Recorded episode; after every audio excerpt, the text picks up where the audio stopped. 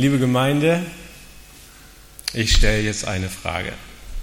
Sind Sie glücklich? Und wie war das heute Morgen, als Sie aus dem Bett gekrochen sind? Und was hätten Sie mir gestern Mittag auf diese Frage geantwortet? Sind Sie glücklich? Und wenn ja, warum? Es kommt auf den Moment an. Ein Glücksgefühl ist vom Moment abhängig. Gestern waren wir noch besorgt und fühlten uns alles andere als glücklich. Und jetzt hier unter vertrauten Gesichtern und nachdem wir so ein herrliches Anspiel gesehen haben und ein paar schöne, wirklich schöne Lieder gesungen haben, da mag das ganz anders aussehen. Wer möchte nicht glücklich sein? Muss ich irgendwo anders hingehen vielleicht mit den... Na gut. Wer möchte nicht glücklich sein? Wer strebt nicht nach Glück? Es gibt unzählige Ratgeber, die uns helfen sollen, glücklicher zu werden. Ich besitze zwei davon und ich habe bei beiden nur den Anfang gelesen. Nicht nur, weil ich nicht glücklich sein möchte, aber es war mir einfach zu viel zu lesen, zu viel, was man vielleicht dann ändern könnte und tun sollte, damit man glücklicher ist. Aber vielleicht ist es tatsächlich so wie mit der Fitness. Vielleicht müssen wir tatsächlich etwas für unser Glück tun. Johannes der Täufer, der konnte nichts mehr tun. Er hatte sich mit König Herodes angelegt und ihn öffentlich für seine Lebensführung kritisiert. In der Wüste die Menschen zur Umkehr rufen und sie auf den kommenden Messias hinweisen, das hatte Herodes nicht weiter geschert. Aber als Johannes sagte, Herodes dürfte sich nicht mit der Frau seines Bruders einlassen, da war er zu weit gegangen. Und Herodes fackelte nicht lange und ließ Johannes den Täufer ins Gefängnis werfen. Da sitzt Johannes nun und wartet. Und ich denke, er wartet auf Jesus. Er wartet auf Jesus, der ihn am Jordan getauft hatte. Er wartet auf den Jesus, von dem er dachte, er sei von Gott gesandt, um dieses Volk Israel zu erlösen. Und er wartet und wartet, Tag für Tag, Nacht für Nacht. Und vielleicht denkt er, Jesus wird kommen und wird mich befreien. Jesus wird diesem Unfug ein Ende bereiten aber nichts passiert. Jesus lässt sich nicht blicken, Jesus zettelt auch keine Befreiungsaktion an, nichts. Und da beginnt er zu zweifeln. Ich lese aus Matthäus 11. Und es begab sich, als Jesus diese Gebote an seine zwölf Jünger beendet hatte, ging er von dort weiter zu lehren und zu predigen in ihren Städten. Da aber Johannes im Gefängnis von den Werken Christi hörte, sandte er seine Jünger und ließ ihn fragen, bist du der, der da kommen soll? Oder sollen wir auf einen anderen warten? Und Jesus antwortete und sprach zu ihnen, geht hin und sagt Johannes wieder, was ihr hört und seht. Blinde sehen und Lahme gehen. Aussätzige werden rein und Taube hören. Tote stehen auf und Amen wird das Evangelium gepredigt. Und selig ist, wer sich nicht an mir ärgert. Es gibt Momente im Leben, da geht es um mehr als nur um Glücksgefühle. Es gibt Situationen, da stellt man alles in Frage, was vorher war. Johannes der Täufer ist in einer solchen Stelle angekommen. Bist du der, der da kommen soll? Oder sollen wir auf einen anderen warten? fragt er. Und dahinter steckt doch nichts anderes als, Sag mal, Jesus, habe ich mich vielleicht in dir getäuscht? Bist du vielleicht gar nicht der viele schon Jahrhunderte vorhergesagte Messias? Bist du vielleicht gar nicht der, wie wir gehört haben, der Sohn Gottes? Diese Frage stellen wir Menschen in unzähligen abgewandelten Formen immer wieder. Und jetzt kommt es darauf an, welche Beziehung ich zu Jesus eingegangen bin. Wenn ich mich mehr als ein Atheist oder ich glaube an alles Mensch bin, dann verliere ich nichts, wenn sich alle Welt in Jesus getäuscht hätte. Im Gegenteil, als Mensch, der vielleicht gar nichts von Gott wissen will, finde ich mich nur bestätigt in meiner Überzeugung, alles Humbug, alles nur Opium fürs Volk. Religion dient doch nur dazu, die Menschen ruhig zu stellen in ihrem Streben nach Glück. Johannes der Täufer aber hatte alles, wirklich alles auf eine Karte gesetzt. Er hatte das normale Leben hinter sich gelassen und war ein Asket in der Wüste geworden.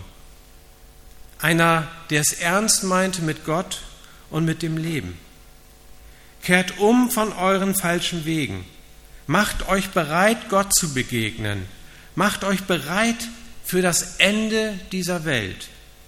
So könnte man das zusammenfassen, was er in der Wüste predigte. Und die Menschen kamen. Es gab Menschen, die schätzten das, was er sagte. Endlich mal einer, der uns Alternativen aufzeigt. Endlich mal einer, der kein Blatt vor den Mund nimmt. Endlich mal einer, der radikal auf Gott setzt. Sie hörten ihm zu und sie ließen sich taufen im Jordan, als Zeichen, dass sie umkehren wollten zu Gott. Und sie änderten ihr bisheriges Leben. Ja, es gab sogar Menschen, die ihm folgten, bei ihm blieben und seine Jünger wurden. Und da kann man doch, wenn man sich das anschaut, da kann man doch nur sagen, der Prediger in der Wüste, Johannes der Täufer, der war eigentlich recht erfolgreich. Was er sagte, galt etwas. Er sprach die Missstände in der Gesellschaft offen an. Und nicht einmal der König von Judäa konnte sich dem entziehen. Seine Botschaft wirkte.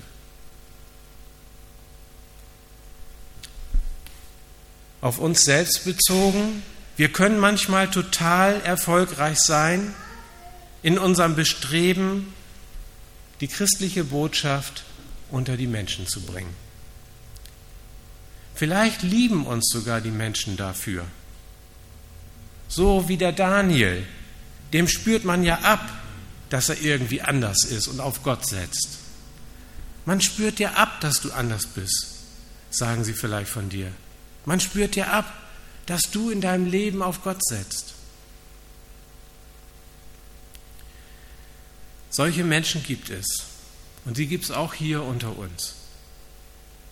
Und dennoch auch diese Menschen kommen manchmal an den Punkt, wo sie sich fragen, ob sie in ihrem Leben auf das richtige Pferd gesetzt haben.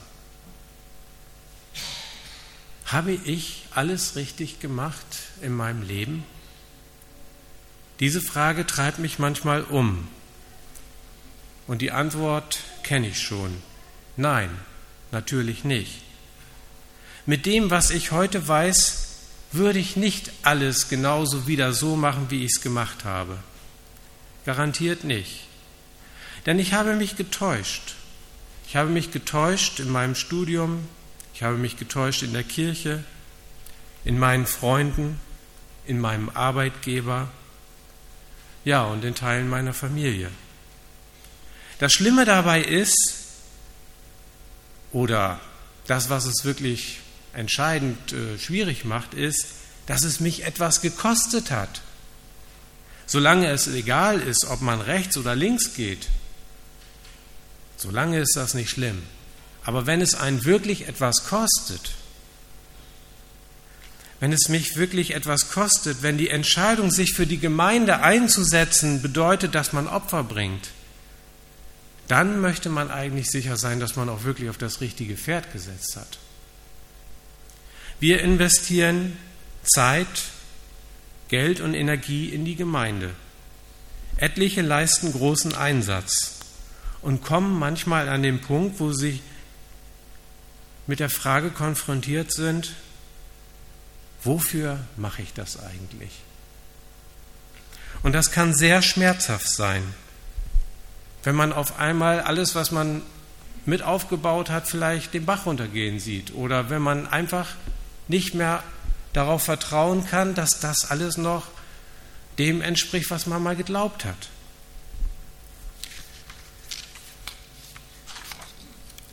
Und Johannes der Täufer, der war genau in so einer Situation.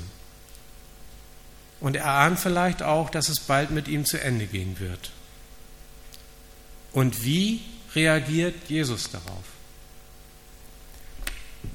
Er sendet ihm keine Engel. Er kommt ihn auch nicht im Gefängnis besuchen.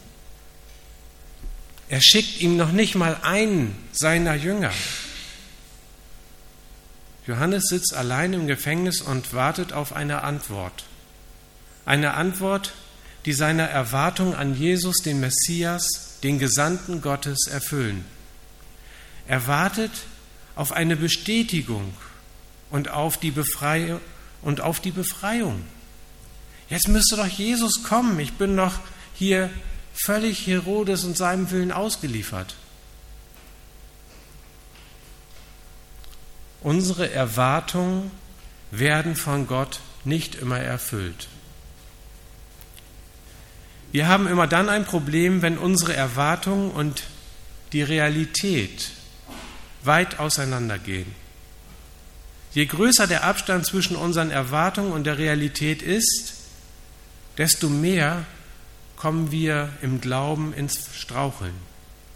Und das kann so weit gehen, dass wir alles in Frage stellen, was vorher war. So wie Johannes der Täufer. Und das Problem dabei sind unsere Erwartungen. Und ich möchte jetzt in vier kurzen Punkten mal ein bisschen näher auf diese Erwartung eingehen. Da gibt es einmal die unrealistischen Erwartungen, dann spreche ich über die unausgesprochenen Erwartungen die unbewussten Erwartungen und die unvorhandenen Erwartungen.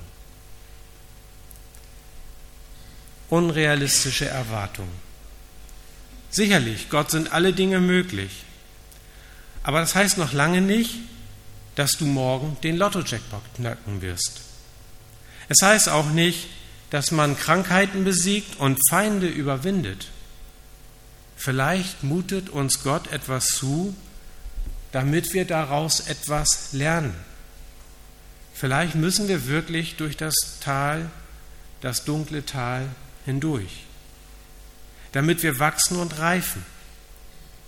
Unrealistische Erwartungen an Gott, an die Gemeinde, an unsere Freunde und Familienmitglieder, die können sich nicht positiv auswirken.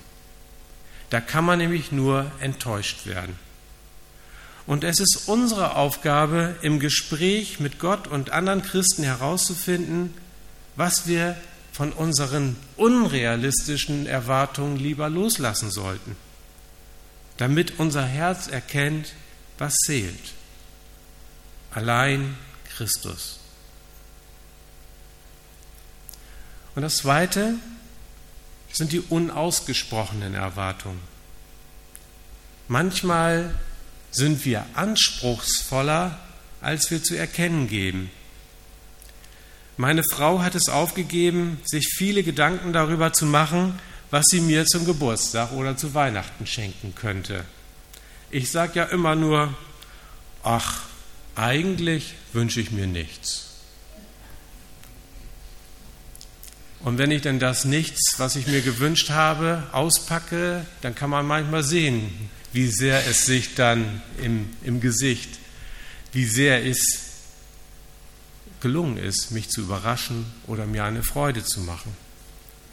Und wenn ich Sie jetzt fragen würde, was Sie von einer guten Predigt erwarten, dann hoffe ich zumindest, dass Sie jetzt nicht, auch eigentlich nichts sagen.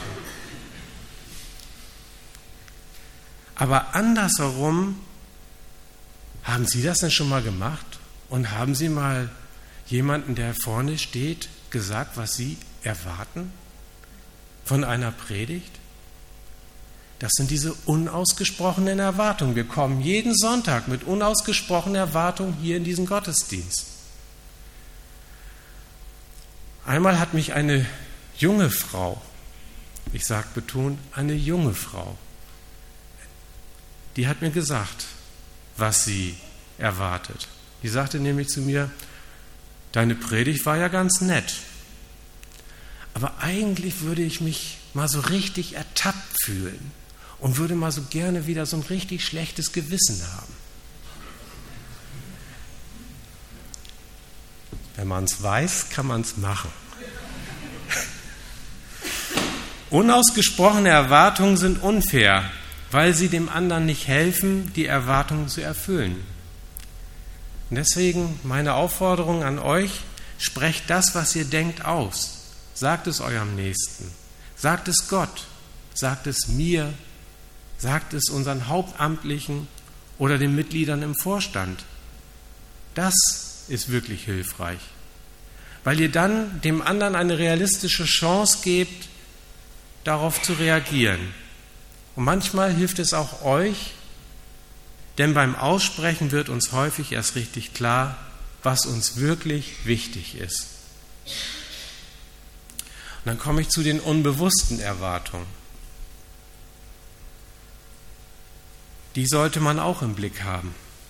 Denn es gibt Dinge in unserem Leben, die laufen irgendwie unterschwellig automatisch ab, weil wir als Menschen geprägt wurden von unseren Eltern, von unseren Kollegen oder Schulkameraden, vom Jugendkreis und so weiter. Mensch und Mensch prägen sich.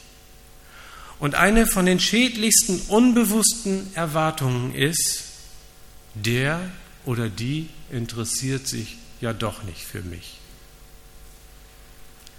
Es sind häufig negative Erfahrungen, die uns so prägen, dass wir uns minderwertig und nicht liebenswert fühlen. Und wenn das der Fall ist, dann übertragt das doch mal auf euren Glauben an Gott. Da kann man noch so viel von Gottes Liebe predigen. Man hört immer nur, ich bin ja nicht liebenswert. Und dann kommt auch nichts in Gang. Und ich fühle mich blockiert im Glauben. Ich komme zum letzten, zu den unvorhandenen Erwartungen. Ich habe mehr und mehr den Eindruck, dass wir immer weniger von Gott erwarten. Wir konsumieren den christlichen Glauben nur noch. Wir sehen den christlichen Glauben und die Angebote, die hier gemacht werden und in der Kirche gemacht werden, eigentlich nur als eine Anregung für ein besseres Leben, als eine Anregung glücklicher zu werden, ohne zu erkennen, dass Gott mit uns, mit einem jeden von uns eine Geschichte schreiben will. Und ohne anzuerkennen, dass da Gott ist, der über uns verfügen möchte. Johannes der Täufer hatte klare Erwartungen an den Messias genaue Erwartungen. Und er sah sich getäuscht. Und wie antwortet Jesus auf die Frage von Johannes dem Täufer? Geht hin und sagt Johannes wieder, was ihr hört und seht. Blinde sehen und Lahme gehen. Aussätzige werden rein und Taube hören. Tote stehen auf und Armen wird das Evangelium gepredigt. Und selig ist, wer sich nicht an mir ärgert. Und damit sagt Jesus nichts anderes als, nimm bitte zur Kenntnis, dass ich lebendig bin und jetzt und hier handle. Und ich tue genau das, was ich tun muss. Ich tue es, weil es so vorhergesagt wurde von den Propheten und ich tue es, weil ich denen helfe, die meine Hilfe brauchen. Und genau das ist das Evangelium. Und Evangelium bedeutet übersetzt frohe Botschaft, gute Nachricht. Luther schreibt, das Evangelium sei ein gut Geschrei, eine gute Mehr, davon man singen und sagen soll. Etwas, was uns so wie hier auf der Bühne zum Hüpfen und zum Tanzen bringt, in Bewegung bringt. Oder er schreibt auch, wenn wir darum gefangen und betrübt und gänzlich verzweifelt sind, dann geht das Licht des Evangeliums auf und spricht, fürchtet euch nicht, tröstet, tröstet mein Volk, tröstet die Verzagten. Und im Englischen wird Evangelium Gospel genannt. Und dann denke ich an die Gospelchöre und was machen die? Die machen gute Laune, die geben Kraft und bauen auf. Das Evangelium ist keine Last. Das Evangelium ist das kraftvollste Instrument, mit dem Gott diese Welt verändern kann. Denn das Evangelium ist Jesus Christus selbst. Durch Jesus hat Gott gehandelt und getan, was er tun musste. Er handelt auch heute noch. Und das gilt es zu entdecken. Und es gilt zu entdecken, wie er durch uns in dieser Welt handeln möchte. Glücklich, das meint doch eigentlich selig, wenn er sagt, selig ist, wer sich nicht an mir ärgert. Glücklich bedeutet selig. Und selig bedeutet noch mehr als dieses glücklich, was nur vom Moment abhängig ist. Selig bedeutet dauerhaft glücklich sein. Und dauerhaft glücklich und nicht nur vom jeweiligen Moment abhängig. Dauerhaft glücklich ist der, der sich nicht am Evangelium, der sich nicht an Jesus Christus ärgert. Amen. Ich möchte beten. Herr Jesus Christus, Manchmal beginnen wir zu zweifeln, manchmal beginnen wir uns am Evangelium zu ärgern. Und manchmal wenden wir uns von dir ab, weil du unsere Erwartungen nicht zu erfüllen scheinst. Hilf uns, unsere Erwartungen an dich immer wieder zu hinterfragen. Wir wollen lernen, unsere Erwartungen auszusprechen und bewusster damit umzugehen, damit wir im Glauben wachsen damit wir erfahren, dass wir mit dir das große Los gezogen haben, damit wir uns nicht an dir ärgern, sondern dauerhaft glücklich, ja selig werden. Amen.